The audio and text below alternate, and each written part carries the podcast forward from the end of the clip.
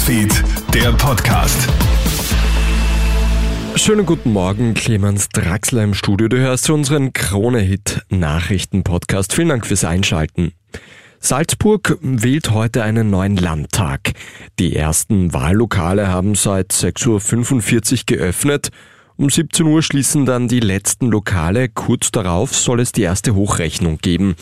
Derzeit regiert ja die ÖVP gemeinsam mit den Grünen und den Neos.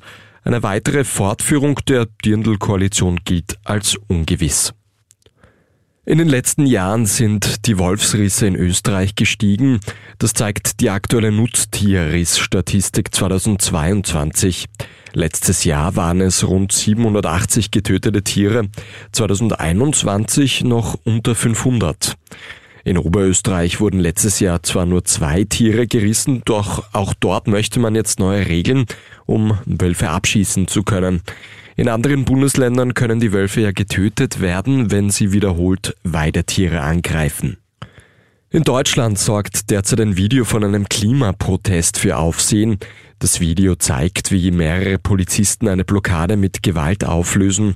Ein Beamter droht einem Aktivisten, er werde ihm Schmerzen zufügen, wenn er nicht aufsteht.